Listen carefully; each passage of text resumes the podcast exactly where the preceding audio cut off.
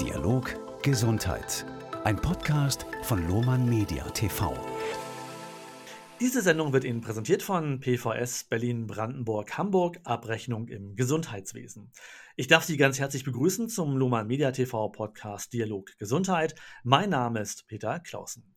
In dieser Folge geht es um Systempartnerschaften, Ökosysteme und Co-Creation. Heute zu Gast Dr. Renate Müller. Sie ist geschäftsführende Gesellschafterin von Transsektoris Leadership and Healthcare. Frau Dr. Müller.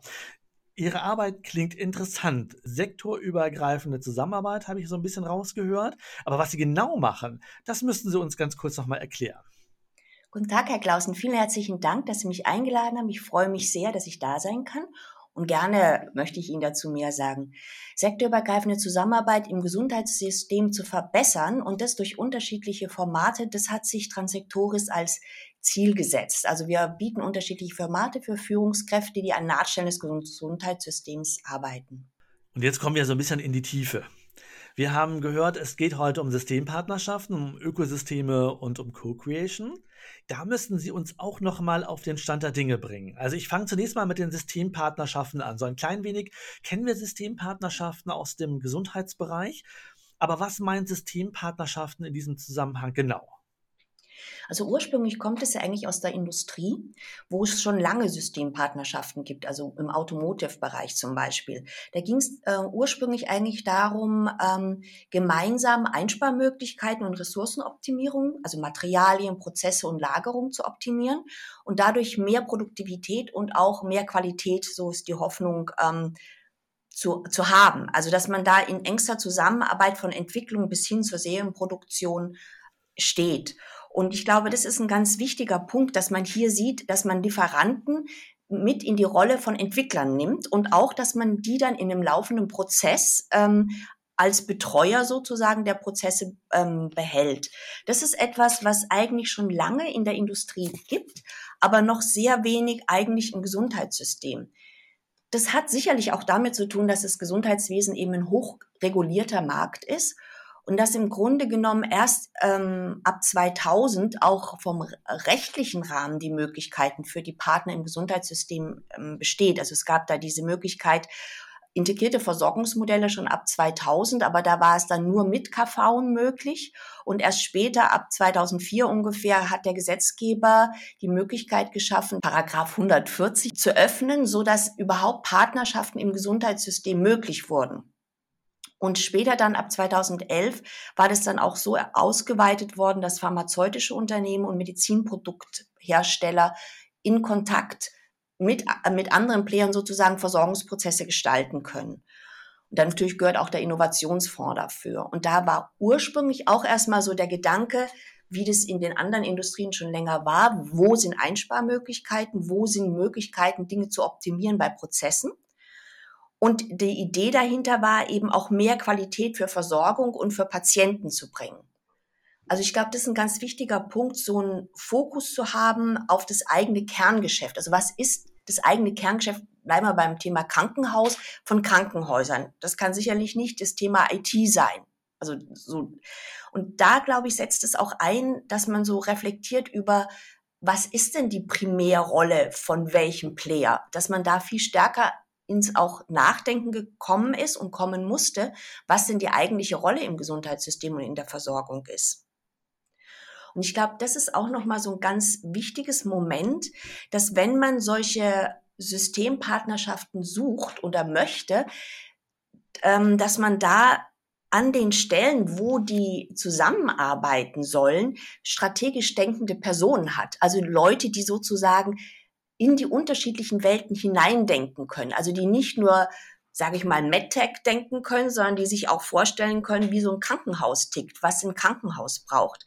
Also sie brauchen Menschen, die sowohl die Fähigkeit haben, ähm, sich in andere Denkwelten reinzusetzen und vor allen Dingen, ich glaube, das ist die, überhaupt die Voraussetzung, ist eine eigene Haltung, nämlich zu sagen, ich lasse mich darauf ein und ich will das auch verstehen. Das ist vielleicht so mal primär das, ähm, was da anklingt. Ich fand sehr spannend, dass Sie sehen können, in den letzten Jahren kam dieser Begriff der Ökosysteme auf. stammt ja eigentlich auch aus einem ganz anderen Bereich, nämlich aus den ökologischen Wissenschaften. Da geht's also von der Ursprungsdefinition darum, eine Lebensgemeinschaft von Organismen aus verschiedenen Spezien und auch äh, also unbelebten ähm, Umwelten. Das heißt, so, es, man begann so zu sprechen und zu denken über mehr so soziotechnische Systeme. Vorher hat man sehr stark die Prozesse und die Techniken sagen wir mal, in den Fokus ge gesetzt. Und jetzt hat man schon verstanden, okay, ähm, da scheint es sehr wichtig, dass, dass sozusagen Menschen da sind, die diese Andockfunktion auch leisten können. Und ich glaube, mit diesem Ökosystem wurde auch klar das Thema Komplexität und Dynamiken, also dass diese Dinge sich gegenseitig beeinflussen und dass es eben kein starres ähm, Konzept ist, Systempartnerschaften.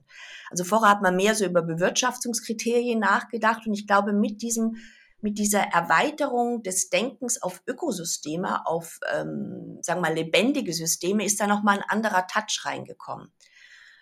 Ähm, da geht es eben darum, auch zu wissen, wie denken die anderen, welche Entscheidungs- und Handlungsprozesse sind da in diesen einzelnen Organismen, in Anführungszeichen, wie eben, wie ticken die, was brauchen die und auch ein wichtiges Moment scheint mir so geschützte Räume aufzubauen, wo man überhaupt sich kennenlernen kann und dieses gemeinsame Denken und Entwickeln auch lernt, also bevor man zum Handeln kommt. Das ist vielleicht noch mal so eine, ein weiterer Aspekt dieses Themas äh, Systempartnerschaften. Und ein weiterer, auch ein sehr trendy Begriff sind die sogenannten Co-Creation, ist so die sogenannte Co-Creation was ich so sehen würde als eine Weiterentwicklung von diesem ursprünglichen Idee der Systempartnerschaften. Also es, man versteht unter Co-Creation so eine Form von Zusammenarbeit, wo die Stakeholder gezielt für den Innovationsprozess genutzt werden. Also zum Beispiel bei Lego oder bei IKEA ist es schon ähm, sehr lange ein, ein, ein Tool sozusagen oder eine Haltung oder eine Arbeitsweise, die man da einsetzt. Ähm, da scheint mir auch nochmal wichtig hervorzuheben, dass man da nochmal den Akzent hat, dass man da davon ausgeht, dass in den anderen Partnern kreatives Potenzial ist, das nützlich sein könnte, um neue und andere Lösungen zu finden und damit auch mehr Wirkung zu erzielen. Da gibt's aber auch wieder sozusagen diesen menschlichen Part oder den, wo es wirklich auch um Haltung geht. Ich glaube, dass sie brauchen mit diesen geschützten Räumen auch so etwas wie eine Wertschätzung für das, was der andere tut. Also auch sowas wie auf Augenhöhe miteinander zu reden, mit äh, auch aufeinander zuzugehen und zu hören.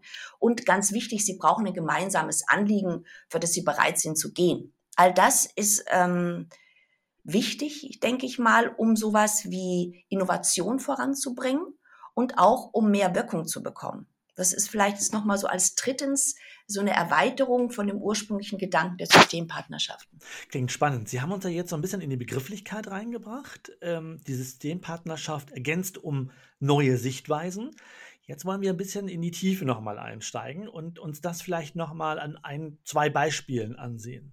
Können Sie das so ein bisschen konkreter machen? Das heißt also, was bedeutet es für einen Akteur, eine Systempartnerschaft einzugehen und wie sieht das dann konkret aus?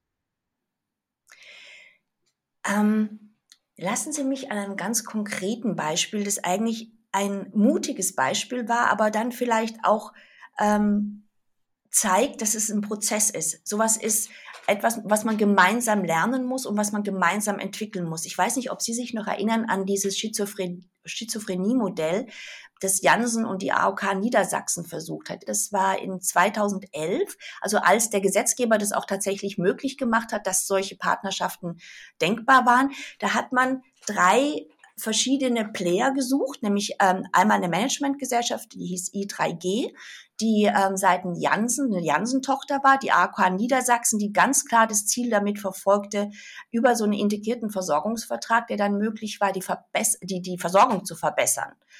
Ähm, weil man das als Riesendefizit gesehen hat. dass Schizophrenie erkrankte sehr häufig dann, weil es kein Versorgungskonzept gab, ausreichender Art im ambulanten Bereich sehr schnell in der Klinik äh, endende. Und wir hatten dann einen dritten Partner, der ähm, hieß Care for Schizophrenia, der, um den es ging. Der sollte die, das, ähm, das Aufbau von Netzwerkpartnerschaften und innerhalb der vorhandenen Strukturen haben. Und man sah dann, es ist immer, äh, the early mover kriegt es ab. Es war eigentlich vom Konzept her ein ähm, mutiges und wie man sagen würde, für systempartnerschaftlich gedachtes ähm, Projekt, das aber eigentlich, ich sage das jetzt mal so, ähm, unter harscher Kritik litt, ähm, und zwar von allen Seiten. Und ich glaube, das ist ein ganz klassisches Moment. Es ist eine Gefahr, wenn Sie Systempartnerschaften eingehen, weil sie eben sich in neue Wege, auf neue Wege begeben. Ähm, vielleicht auch ungewöhnliche Partner. Man sprach damals ob das jetzt ein neues Geschäftsfeld werden würde für Pharmaindustrie. Man sprach davon, dass man ähm, die ethische Substanz, hieß es, der Krankenkassen gefährden würde, weil die sich mit so was wie Industrie einlassen würden.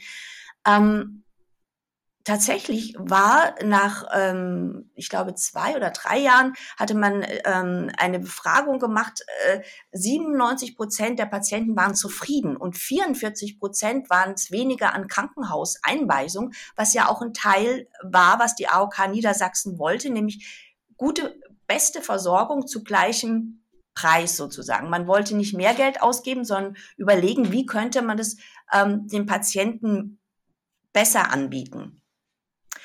Und ähm, 2015 wurde, glaube ich, dieses Projekt tatsächlich ähm, wieder zurückgezogen, sozusagen zur Mutter, zur AOK Niedersachsen. Und daran sieht man, es ist ein Prozess, es ist kein einfacher Prozess, man muss es lernen, also in iterativen Schleifen, glaube ich, und lernen by doing sozusagen. Ähm, man braucht nicht nur die Bereitschaft, man braucht auch die Fähigkeiten. Ich glaube, das ist auch etwas, was man sehen muss. Was braucht man für solche Systempartnerschaften? Und man braucht auch die Geduld. Aber definitiv für den Patienten in diesem Fall hat es sich wirklich gelohnt. Und ähm, das war ein sehr frühes Beispiel, aber ich glaube ein sehr wertvolles, an dem man auch noch mal sehen konnte, auf welche Schwierigkeiten man stößt, aber welches Potenzial auch da drin liegt. Ist man denn heute aus Ihrer Sicht weiter? Und meine spannende Ausblickfrage vielleicht, wie sieht es dann in Ihrer Meinung nach drei bis fünf Jahren aus? Also wir haben ja gehört, dass wir die Systempartnerschaft ergänzen müssen um neue Sichtweisen. Wir haben von einem Beispiel gehört, aber ich möchte noch mal so einen Blick werfen darauf, was wir heute einbringen können und ob wir in drei bis fünf Jahren vielleicht ganz neue Modelle sehen oder wo aus Ihrer Sicht die Reise hingeht. Ich würde gerne vielleicht gerade noch mal, weil Sie sagen äh, Zukunft und wo wir heute stehen, wie sich die Dinge weiterentwickeln. Ich habe ein ganz frühes Beispiel genannt. Ich möchte jetzt noch eins nennen, was ich ganz spannend finde im Kontext mit dem Krankenhaus-Zukunftsgesetz.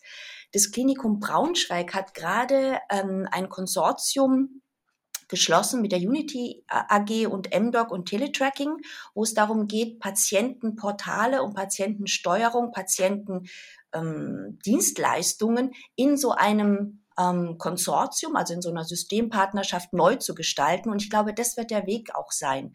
Das wird, das ist jetzt ein sehr schönes Beispiel, ein sehr aktuelles auch, wo man nochmal sieht, wo der versucht wird, so eine patientenzentrierte Dienstleistung in neuen Kooperationsmodellen anzubieten.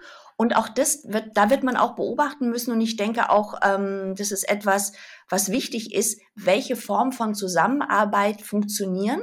Aber auf der anderen Seite denke ich, gibt es da auch keine Alternativen dazu. Vielleicht nochmal zum Thema Ausblick. Ähm, ich denke, dass die, ähm, also diese Haltung, ich will mich auf was Neues einlassen und auch mich darauf einstellen, grundsätzlich noch viel stärker äh, da sein muss, also auch auf die Gefahr hin äh, zu scheitern. Das kann natürlich auch passieren in solchen Partnerschaften. Und ich glaube auch, man muss wesentlich sehen, es braucht ein gemeinsames Anliegen, für, die alle, für das alle gehen. Das ist ein ganz wichtiges Moment als Start, als Grundlage. Und sie brauchen bestimmte Menschen, die eben diese Haltung haben. Sie lassen sich ein, sie versuchen das zu verstehen und sie müssen das gemeinsam lernen, trainieren und üben.